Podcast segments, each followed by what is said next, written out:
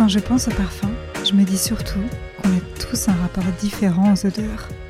Il y a d'abord les odeurs que l'on aime, celles que l'on n'aime pas, et là, c'est souvent comme les goûts et les couleurs, ça se discute pas trop.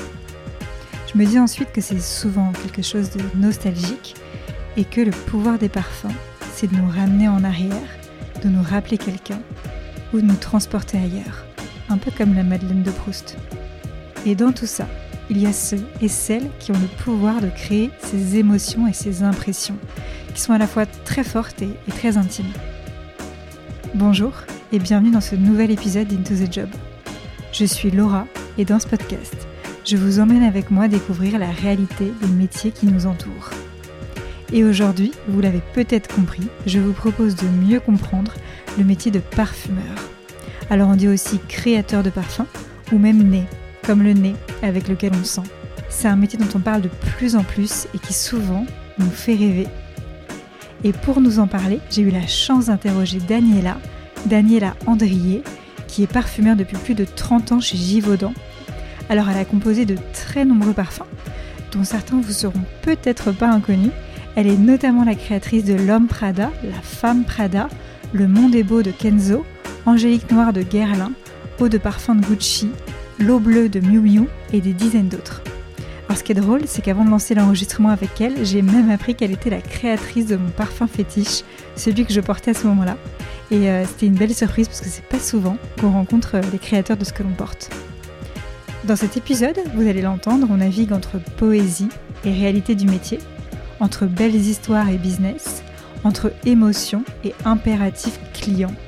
Alors, pour beaucoup d'entre vous, ça peut vous sembler complètement opposé, mais Daniela l'explique très bien et ça se ressent même dans ses réponses, je trouve, qui sont à la fois très pragmatiques et en même temps assez chimériques. Mais comme toujours, vous allez le voir, et surtout vous allez l'entendre, le métier n'est jamais aussi facile à appréhender que ce que l'on croit. Allez, je vous laisse tout de suite découvrir à quoi ressemble la vie d'une créatrice de parfums avec Daniela. Très bonne écoute euh, Bonjour Daniela. Bonjour. Euh, merci de m'accueillir. Euh, merci pour ton accueil. Donc, on est euh, dans ton bureau, rue du Bac à Paris. Oui. ce qui est assez impressionnant, puisque d'un côté du bureau, on a, j'imagine, tous les, tous les parfums sur lesquels tu as travaillé. C'est ça, oui. Et de l'autre côté, le laboratoire. Voilà. Merci encore une fois de, de m'accueillir chez toi. et ma première question pour toi, elle est assez simple. Je, je, je voudrais te demander en quoi consiste ton métier de parfumeur? Alors mon métier consiste à, inventer des parfums, à, inventer de préférence des choses qui n'existent pas déjà, des, voilà, créer des parfums en écrivant des formules euh, et inventer de nouveaux parfums. En fait, euh, euh, ça peut être assez flou, c'est vrai pour quelqu'un qui ne connaît pas le, le secteur ou le métier. Peut-être que pour aller plus loin, j'aimerais te demander euh, vraiment de où ça commence. Euh, tu parlais de composer euh, le parfum, jusqu'où ça commence, la sélection des matières premières. Alors, les parfumeurs ne, font pas comment dire, c'est un métier qui est très entouré aujourd'hui et qui l'a d'ailleurs toujours été, plus ou moins. Enfin, les choses se sont beaucoup développées parce qu'il y a beaucoup d'argent en jeu pour beaucoup de sociétés. Donc, c'est très structuré mais euh, ceux qui sourcent les ingrédients ne sont pas les mêmes que ceux qui composent les parfums. Donc il y a des matières premières euh, naturelles, d'origine naturelle, des matières premières de synthèse. Alors il y a des chimistes qui développent de nouvelles molécules. Il y a des personnes qui vont développer des nouveaux procédés pour extraire le naturel. Euh, il y a des gens qui vont sourcer. Euh, donc il y, a beaucoup de métiers autour euh, de la création du parfum. C'est beaucoup, beaucoup de gens qui, qui, qui sont à l'œuvre. Et le parfumeur dispose sur ses étagères de produits qui, qui arrivent et qui sont le fruit de, beaucoup de travail de, plein de gens différents. Évidemment, dans une société comme celle qui m'emploie, qui est une grande société, qui est la plus grosse du marché, il y, a, beaucoup de voilà beaucoup de, matière, beaucoup de quantité, et donc euh, il faut s'assurer que les matières soient, euh, comment dire, qu'il y en ait assez, que ça soit une qualité stable. Donc voilà, ça c'est des métiers, c'est un métier, c'est pas le mien.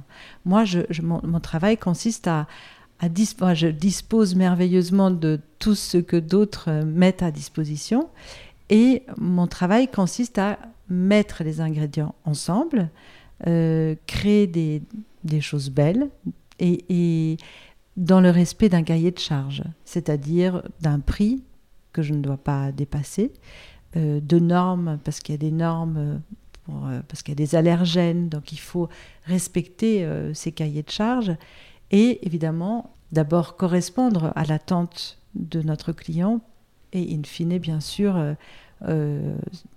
séduire le consommateur. tu parles de cahier, cahier de charge, donc ça veut dire que c'est une commande en fait d'une société euh, qui, euh, que nous, en tant que grand public, on va connaître. Euh, j'imagine, ce sont voilà, ce sont les grands groupes, pas que les grands. Il y a des plus, enfin, de toute taille, mhm. petits, moyens et très grands groupes qui qui ont les licences de parfums et qui travaillent avec des, maisons comme, comme Givaudan qui m'emploie. Donc, nous travaillons, nous sommes un petit peu les, des, des, des, dans l'ombre encore qu'aujourd'hui, ce métier a été beaucoup plus médiatisé, qu'on parle des parfumeurs depuis longtemps maintenant. Autrefois, c'était un métier qui était très très très secret et qui euh, voilà, était euh, beaucoup transmis de père en fils, beaucoup à grâce et euh, très très très peu médiatisé, sauf pour les parfumeurs maison comme le parfumeur de Guerlain ou de Chanel, mais très peu pour les parfumeurs d'autres maisons. Donc, euh, il y, a, un brief, il y a des c'est très, il y a beaucoup de concurrence. Donc, euh, nous n'avons pas une commande, on nous, on nous interroge et euh, nous participons à plusieurs déjà dans la même maison pour un projet. Nous sommes donc dans une compétition à l'interne mais aussi en compétition avec les, parfumeurs des sociétés euh, concurrentes. Et souvent, euh, alors, il y a des projets sur lesquels euh, quelqu'un, un parfumeur va créer un parfum qui sera retenu et travaillé, et puis il pourra travailler la formule avec, la partager avec un autre parfumeur, ou même plusieurs, ou mener seul le projet. Ça, c'est selon les clients et ce qui nous impose. Euh, tu composes le parfum et ça s'arrête où euh, À la fin, en fait, ton travail, toi, tu, tu rends le... Alors, donc, déjà, on propose quelque chose.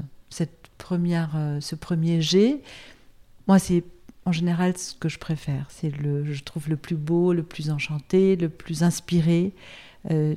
C'est encore plus. Ça, ça, a quelque chose encore presque d'un peu enfantin, parce qu'il y a quelque chose encore de vraiment d'un premier d'un premier élan.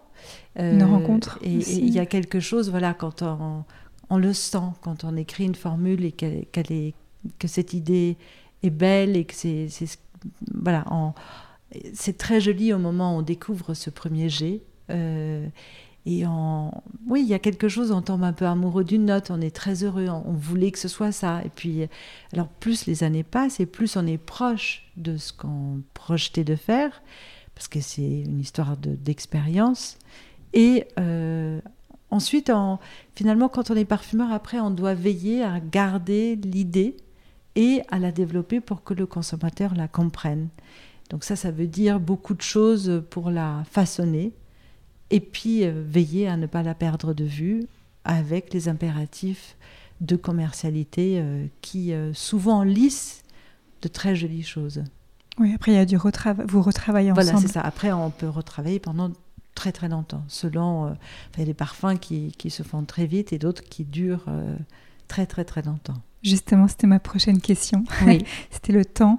Euh, tu dis ça peut aller assez vite et durer combien de temps? Tu as des, des, des, ordres de...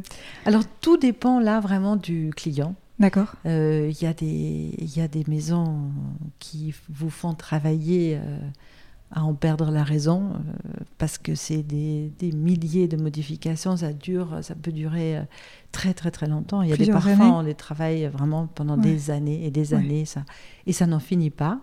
Et d'autres, moi j'en ai euh, fait pas mal, où il y a, voilà, ça, ça, c'est une grâce d'un bout à l'autre et ça il y a pas beaucoup beaucoup ça ne dure pas énormément de temps et il y a vraiment vraiment toutes les durées et, toutes les nombres de modifications. Il y a des parfums je les ai faits en, peu de modifications. C'était très vite là où ça devait être et d'autres euh, c'était euh, ça n'en finissait pas donc euh, ça c'est c'est pas le parfumeur qui décide quand le travail est terminé c'est euh, toute une. c'est le client qui décide et le client décide de plus en plus à, l'aide de tests consommateurs. Donc, lorsque j'ai commencé ce métier il y a 30 ans, il y avait à peine des tests consommateurs. Aujourd'hui, sauf les projets qui sont un peu des projets un peu plus niches, un peu plus, un peu plus des collections, des choses un peu plus particulières, euh, ces collections-là échappent aux tests consommateurs, mais les gros projets sont quasiment systématiquement soumis à des tests consommateurs de très grande envergure dans plusieurs pays. Donc vous imaginez que pour plaire euh, à tout le monde euh, dans des cultures différentes, c'est une, une affaire assez compliquée. Le matin, quand tu arrives au travail, au bureau, c'est quoi la première chose que, que tu fais pour démarrer ta journée? Hmm, C'est une bonne question, c'est probablement un café. pour le travail à proprement parler, qu'est-ce que je fais? Il n'y a pas une journée qui se ressemble. Alors, euh, j'essaye de toujours, euh, de ne jamais être pris dans, dans trop d'habitudes, trop d'automatisme, et de toujours renouer avec une, une joie presque enfantine de faire ce, travail. Ça fait 30 ans que ça dure et, ça, ne, ça ne part pas. Ça, ça reste euh, très présent.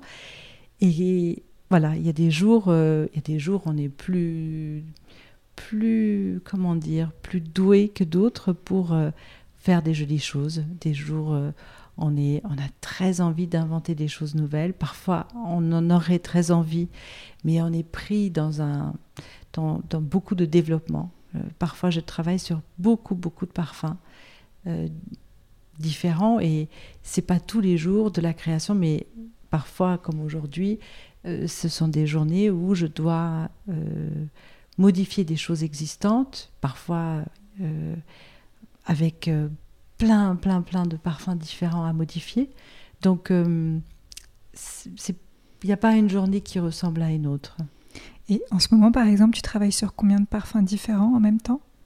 Alors aujourd'hui, par exemple, euh, j'ai travaillé sur huit parfums différents. C'est énorme. Enfin, je sais pas. Alors oui, c'est un peu trop là en ce moment. C'est trop de, de, projets en même temps.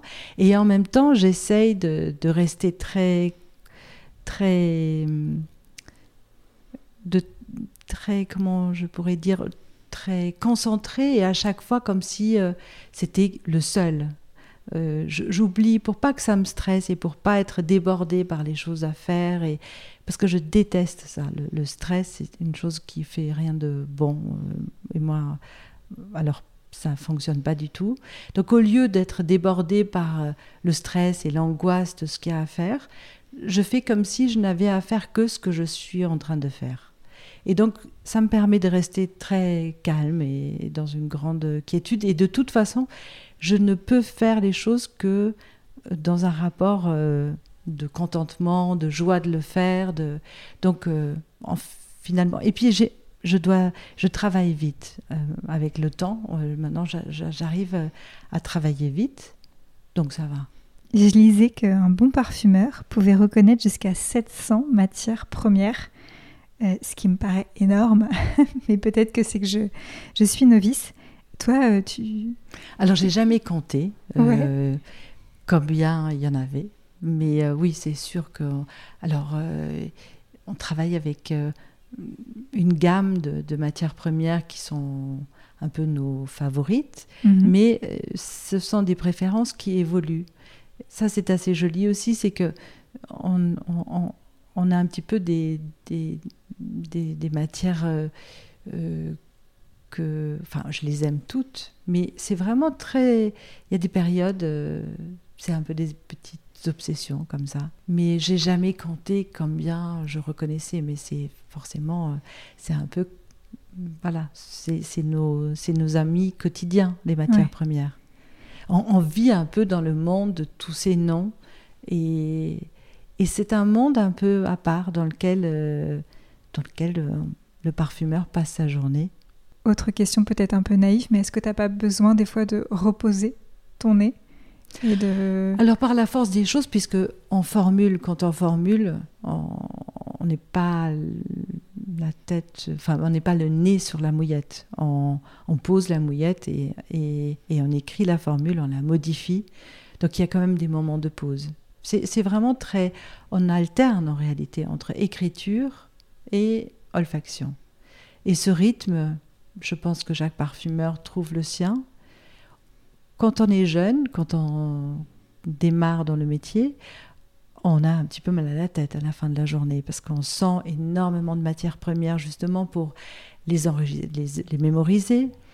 Et euh, on, passe sa journée à, vraiment à sentir et à mémoriser, faire ses gammes. Donc euh, après, quand le parfumeur est vraiment au travail, c'est de l'écriture. Euh, et aussi euh, de l'olfaction. Mais c'est un très joli rythme après. Quand tu en parles, j'ai vraiment l'impression de qu'on parle de musique et de composition. En fait, euh, écrire un peu ses gammes et écrire sa formule, c'est un peu écrire sa. C'est vrai. Il y a sûrement euh, un lien. Moi, moi j'étais très très mauvaise au piano et très très très nulle en solfège, mais je, je, je pense que et dans la manière que les instruments ont de se répondre, il y a quelque chose de cet ordre-là dans, le parfum.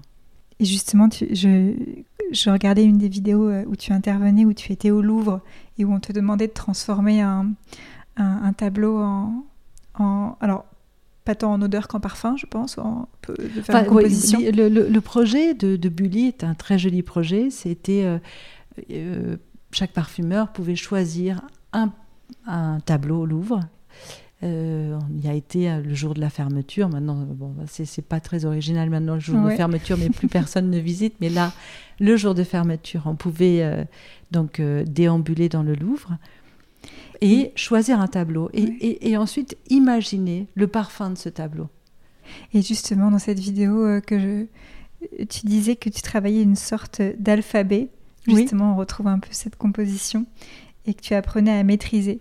Donc euh, ça veut dire aussi que tu es, euh, et puis on parle de, enfin, on est quand même euh, sur des procédés chimiques, donc tu composes, et donc quand tu fais une formule, est-ce que c'est par habitude que tu arrives à doser ou c'est, il y, a des fois tu, tu fais des tests, tu... Non, alors l'habitude fait que bien sûr, il y a une maîtrise de, l'ingrédient mhm. et, et, de, et, du dosage. je, je, alors je suis pas du tout ni chimiste ni euh, pas du tout du tout. Donc toute cette partie là n'est pas du tout une partie euh, pour laquelle je suis très mm, douée. Alors il y a des parfumeurs dont la formation est beaucoup plus axée sur la chimie. Euh, moi j'ai fait des études de philosophie donc ça n'a rien à voir et je sais à peine, enfin je sais sur le côté chimie, l'aspect chimie du parfum, euh, j'en connais les noms, les noms euh, des, molécules de synthèse, et ce sont des noms très familiers, mais je ne suis pas du tout forte en chimie. D'accord, donc en fait c'est plutôt ça rend de la créativité. C'est ça, voilà, exactement. Ok, d'accord. Oui, parce que j'allais demander, c'est que moi j'ai quand même l'impression que on a un peu ce cliché du métier où on se dit c'est quand même un travail de scientifique euh, par derrière. Euh, et, justement, bah, c'était ma prochaine question de savoir cette euh, répartition dans ton métier entre cet aspect un peu plus chimique et créatif. Mais pour toi, tu... Non, moi je ne suis pas du tout, du tout chimiste de formation. Il y en a. et, c'est sûrement très intéressant aussi comme point de vue. Mm-hmm. moi, c'est pas du tout le mien. Je, moi, c'est vraiment, vraiment... c'est plus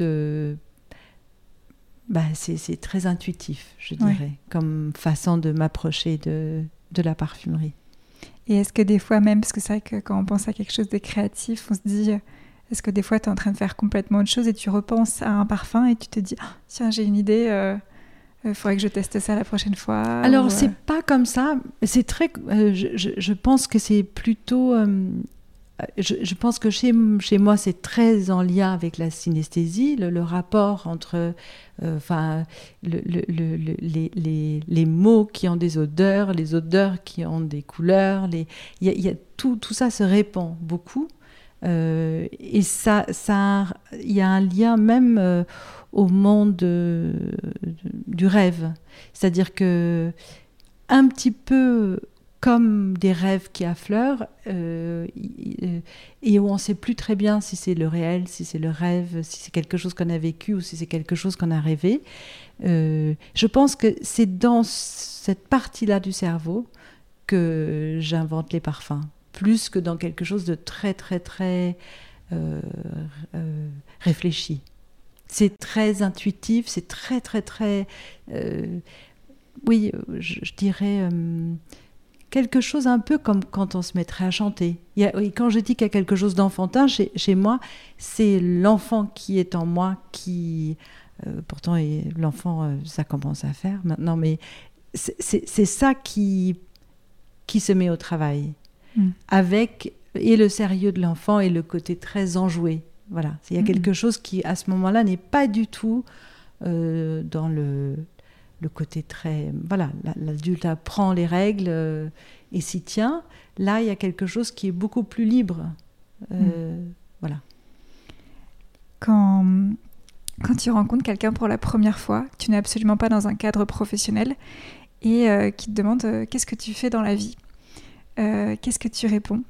Alors je dis, je, je, je, bon, ça dépend. Parfois je dis je suis un né parce que ça c'est, c'est souvent les gens ont entendu parler de ce métier par ce mot-là. Donc je dis un né ou je dis créateur de parfums ou voilà. Je n'ai jamais encore trouvé vraiment le parce que c'est bizarre de dire un nez. En même temps, je trouve ça assez charmant quand on dit c'est un nez parce qu'il y a un, côté un peu caricatural, mais en même temps on comprend.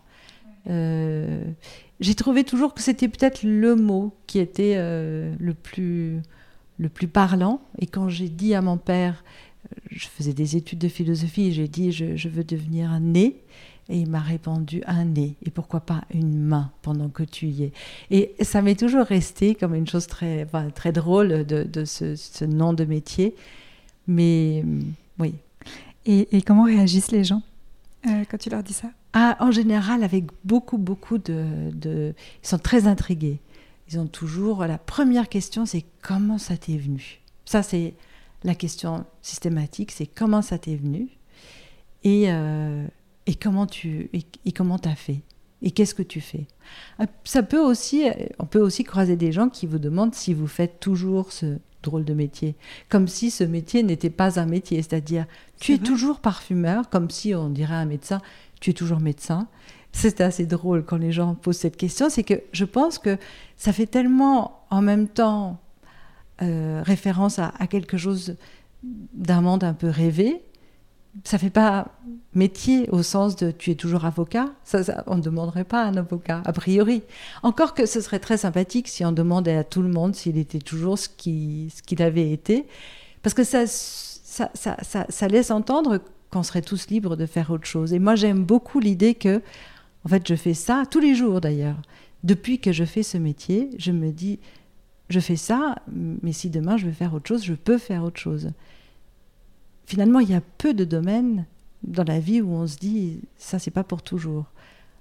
Vous êtes euh, mère, euh, moi, j'ai quatre enfants, ça sera pour toujours. Et, et, et, je suis très, très, très heureuse que ce soit pour toujours. Mais les choix d'un métier, je trouve merveilleux de se dire et si je veux Demain, je pourrais faire autre chose.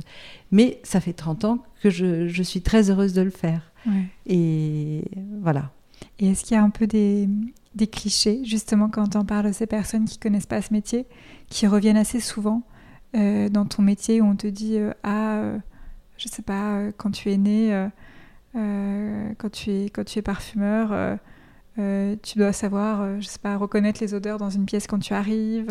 Alors non, y a, vraiment c'est systématiquement la question du ah bon mais comment comment ça t'est venu? Ça ça là, il y a vraiment quelque chose. Comme ça devait être inné, comme ça devait. être tout je pense plus même euh, comme si cette difficulté de trouver un métier euh, qui est grande pour beaucoup de, de gens au moment mhm. où il faut faire ces choix-là, il y a quelque chose de ah mais mais euh, peut-être qu'il y a d'autres métiers et puis que peut-être que j'ai pas trouvé le mien parce que juste j'en ai pas entendu parler. Souvent, euh, il y a des gens même ou qui peuvent dire ah, c'était le métier dont j'aurais rêvé, j'en ai rêvé, mais finalement ils l'ont rencontré trop tard. Donc euh, moi, je, je, depuis depuis longtemps, je, vais dans à l'école où mes enfants, enfin quand ils étaient petits, j'allais, je, présentais ce métier, je faisais sentir des choses aux enfants. Et il y a des enfants qui sont devenus maintenant des adolescents qui euh, encore maintenant euh, en parlent, euh, ont envie de faire des stages. Là, j'ai parlé à des, adolescents en seconde. Il y a une jeune fille qui m'a écrit, qui m'a dit je, veux devenir parfumeur. Donc, je pense que c'est un métier, quand on entend parler, il y a des gens qui, on le sait si on est fait pour ça. C'est-à-dire que ça vient c'est un, métier dont on n'entend pas parler. Moi, j'en ai pas du tout entendu parler. Et le jour où, alors, j'ai fait des études de philo en me disant, je, trouve, je savais que je serais pas professeur de philosophie. C'était juste la matière que j'aimais à l'école. Et comme je ne savais pas quoi faire, je me suis dit, c'est la seule chose que j'aimais vraiment. Je vais faire des études de philosophie. Et je trouverai plus tard ce que je veux faire. Et ça s'est vraiment passé comme ça. C'est-à-dire que dans un dîner, il y a quelqu'un qui a dit ah, J'aurais voulu être parfumeur et je ne peux pas parce que j'ai une sinusite chronique. Et moi, je souffrais de sinusite chronique. Et au lieu de dire Mais moi aussi, j'ai des sinusites chroniques, au moment où elle l'a dit, je me suis dit, mais moi, je vais devenir parfumeur et la sinusite chronique, ça, ça ne m'empêchera pas. C'était comme une révélation. C'était, et c'est assez étonnant quand on, se dit, mais c'est ça que je veux faire. Et, j'ai raconté depuis à cette personne euh, que c'était en fait elle qui m'a appris que ce métier existait, que au lieu de lui dire mais moi aussi j'en souffre de, sinusite, on faisait des lavages, c'était terrible, mais j'ai choisi de ne pas lui en parler parce que je ne voulais pas qu'elle me décourage. Et, et, je lui en ai parlé il y a deux ans. Vous imaginez, dans un, dans un lancement, parce qu'elle est, elle est journaliste, et, je lui ai raconté euh, des années, des années plus tard. Mais euh, oui, je, pense que c'est un métier. Alors, moi, les parfums, depuis toute petite, c'était quelque chose que j'adorais et qui était un rapport au monde. Euh, sauf que je pensais que c'était comme ça pour tout le monde. Et il faut devenir adulte pour comprendre que tout n'est pas comme ça pour tout le monde. Quand on est enfant, et c'est une des grâces de l'enfant, c'est que l'enfant partage tout et pense que tout est partagé et que tout ce que nous éprouvons, nos peines et nos joies, euh, c'est la même chose pour tout le monde. Donc pour moi, les parfums étaient là comme étaient là les fleurs, comme étaient là le gâteau, le, chocolat, tous les plaisirs de la vie étaient là sans que tellement je me demande comment ça comment c'était là. Les gâteaux, si ma mère les faisait, bien sûr. Mais ce que je veux dire, il y avait des choses je ne les questionnais pas. Elles étaient là, elles étaient belles, les fleurs étaient belles, les parfums étaient là, mais je ne me demandais pas qui les faisait. Et quand ensuite il y avait des noms de marques qui étaient associés, euh, parfum de ma mère, ou je me disais que c'était le créateur, euh, c'était Saint Laurent qui créait ces parfums, pas des parfumeurs euh, dans mm-hmm. l'ombre. Ce qu'on se dit aussi, hein, en tant que grand public, on ne fait pas la différence. Et, et, ensuite, j'allais j'allais tout le temps, tout le temps sentir tous les, les... Enfin, déjà enfant, je mélangeais les parfums de ma mère. Et euh, je, je, mettais, j'ai mis un grain de café dans mon nez parce que le gâteau d'anniversaire de dans ma famille, c'était avec une crème au café. Et j'étais tellement, tellement dingue de, de l'odeur du café, puisque ça voulait dire anniversaire, que j'avais décidé qu'il fallait que je puisse sentir le café tout le temps et en permanence. Donc j'ai mis un grain de café dans ma narine en me disant que comme ça, ça sentirait tout le temps l'anniversaire. Et ce grain de café, malheureusement, est monté, évidemment, il n'est pas resté en bas, il est monté un peu haut, donc j'ai dû aller à l'hôpital pour qu'on me l'enlève. Ça n'a été rien de grave.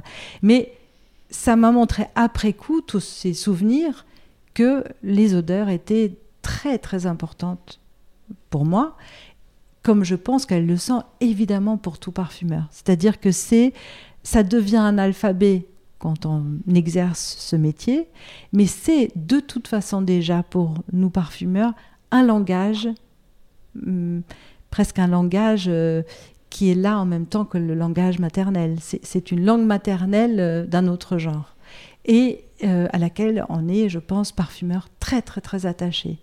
Le, tout, tout, tout l'univers des odeurs est un, monde immense et, très joyeux au fond. Auquel vous, là, quand tu le dis, c'est un peu, je suis presque un peu jalouse. J'aurais envie d'aller dans ce monde-là. Et en fait, c'est vrai que euh, j'ai quand même l'impression que, euh, en tant que personne novice, euh, grand public en tout cas, on perçoit des choses, on ressent forcément. On ne peut pas dire, moi je ressens rien, ce parfum ne m'évoque rien. Mais on ne pourra pas aller jusqu'au bout comme toi dans la composition. Et... Oui, mais je pense que ce qui est essentiel, c'est pas tant de. Enfin, la, la, l'émotion que provoque un parfum, euh, pas tous évidemment, mais ceux qui nous regardent, ceux qui nous touchent, euh, elle est de la même dimension pour tout le monde. Mm. Elle est, euh, on a tous notre part de ça, de, mm. de, de, cette mémoire qui nous, qui nous revient et qui. Donc on n'a pas besoin d'être parfumeur pour ça. Ça c'est vraiment une poésie très universelle. Mm. Une dernière question euh, pour toi. Euh, c'est vrai que quand on ne connaît pas le métier, on a peut-être une forme, on, ressent une forme d'élitisme. Et tu parlais, je crois, tout à l'heure de euh, quand même d'un milieu assez fermé.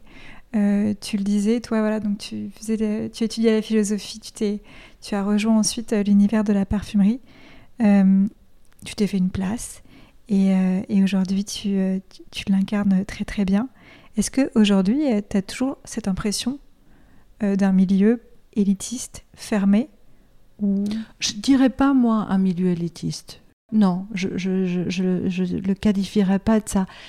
Je dirais que c'est un petit milieu, mhm. euh, extrêmement... Euh, où tout le monde plus ou moins se connaît, puisque enfin, dans les maisons comme Givaudan et nos concurrents, les gens, c'est un petit peu partent d'une maison vers une autre.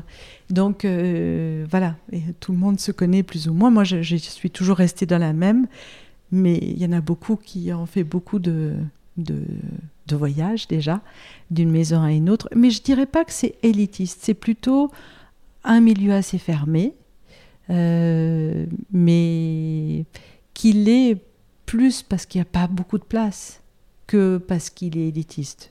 Voilà. Et c'est vrai qu'aujourd'hui, lorsque donc Givaudan, euh, la société euh, pour laquelle je travaille depuis maintenant 30 ans, a une école de parfumerie, école de parfumerie à laquelle, euh, dans laquelle j'ai appris, et c'était une grande chance pour moi. Et c'est une école de parfumerie qui, qui, dure depuis très très longtemps, qui a formé beaucoup de parfumeurs voilà, de, de, de cette profession. Alors, quand on dit école, c'est une école toute relative, c'est-à-dire qu'on y, apprend, euh, mais c'est pas une école comme une université ou une école de commerce. c'est, c'est euh, euh, au, enfin, au fil des besoins de la société, elle forme des jeunes pour l'avenir, pour l'avenir chez Givaudan. Donc, là, ça fait quelques années qu'il n'y a pas eu de nouveaux élèves. Il y en a encore, il y, en a toujours à l'école, mais par exemple, euh, c'est pas tous les ans qu'il y a des élèves qui rentrent dans l'école. Pour qu'ils puissent rentrer, il faut qu'il y ait un besoin exprimé dans la société. Et euh, ce sont, euh, euh, bon, maintenant, comme la société est très importante, il y a des, des, des, gens formés pour l'Asie ou pour les États-Unis, pas, pas que pour l'Europe. Mais donc il y a peu de place on peut se retrouver, euh, ils sont peut-être 5, 6 euh, euh, en tout, pas forcément au même niveau parce qu'ils pas rentré la même année, etc. Mais donc il y a très très très peu de place. Alors évidemment, au fait qu'il y ait très peu de place, de plus en plus de demandes parce que le métier est de plus en plus médiatisé. comme il y a beaucoup plus de demandes qu'il n'y a de place, il y a euh, maintenant une sélection pour essayer de repérer parmi les candidatures les personnes qui euh, vont le mieux incarner tout, tout, ce qui les attend. Parce que c'est un métier à la fois qui fait rêver, mais qui est euh, aussi un métier qui est face à des réalités pas forcément toutes roses. Hein. C'est-à-dire qu'il faut à la fois avoir un pied dans le rêve et pour pouvoir parler aux rêves des gens pour pouvoir euh, nourrir le caractère poétique du parfum, pour que les gens aient de l'émotion quand euh, ils, mettent ce parfum, et en même temps euh, avoir l'endurance pour les tests consommateurs, tenir les deux, c'est-à-dire le poétique et le commercial, et c'est deux choses qui ne vont pas, enfin, ça va pas de soi que ça aille ensemble, c'est une vraie lutte. il faut supporter l'échec, qui peut être euh, fréquent. On peut perdre des projets au bout d'années de recherche. C'est faut avoir beaucoup de patience, faut avoir un rapport très solide à l'échec, euh, pas se mettre à douter, euh, aimer ça, rejouer comme un enfant qui rejouerait alors qu'il a perdu dix fois au Monopoly. Enfin, y a, y a, c'est, donc il faut trouver des gens qui à la fois aient cette endurance et en même temps cette fantaisie et en même temps qui soient passionnés et qui voudront défendre ce métier qui est un métier très menacé au fond par tous les enjeux euh, financiers qui pèsent sur lui, comme tout aujourd'hui finalement, toute création euh, qui est aux prises d'intérêts financiers est une création très très très lourdement menacée. On peut dire ça aujourd'hui dans, dans, dans, tout ce que dès qu'il y a de l'argent, il y a une pression. Donc euh, il faut des gens très résistants à tout ça, qui en même temps puissent encore faire rêver et, euh, et le fassent en, restant eux-mêmes pas... Enfin, faut, faut pas, faut pas être abattu. Faut, mm. Voilà. Donc, euh, donc c'est, mais c'est pas élitiste. C'est ça que je, mm. pense que c'est voilà, ils essayent de, de repérer des gens pour qui c'est une grande passion parce qu'il faut que ça dure. Mm. Ouais. Oui, c'est vrai qu'en plus, on se dit que c'est plutôt un métier qu'on peut démarrer jeune. Euh, oui, oui. Démarrer sur le tard. Je ne sais pas si ça existe dans la parfumerie. Oh, J'espère que ça existe parce que c'est bien quand. Euh, bon, super. Euh, merci beaucoup, Daniela, d'avoir pris le temps de répondre à toutes les questions. tu m'as embarqué le temps de, de cet épisode euh, dans ton univers. Euh, donc je te remercie encore une fois et, euh, et je te dis à, à très bientôt. À bientôt. Merci.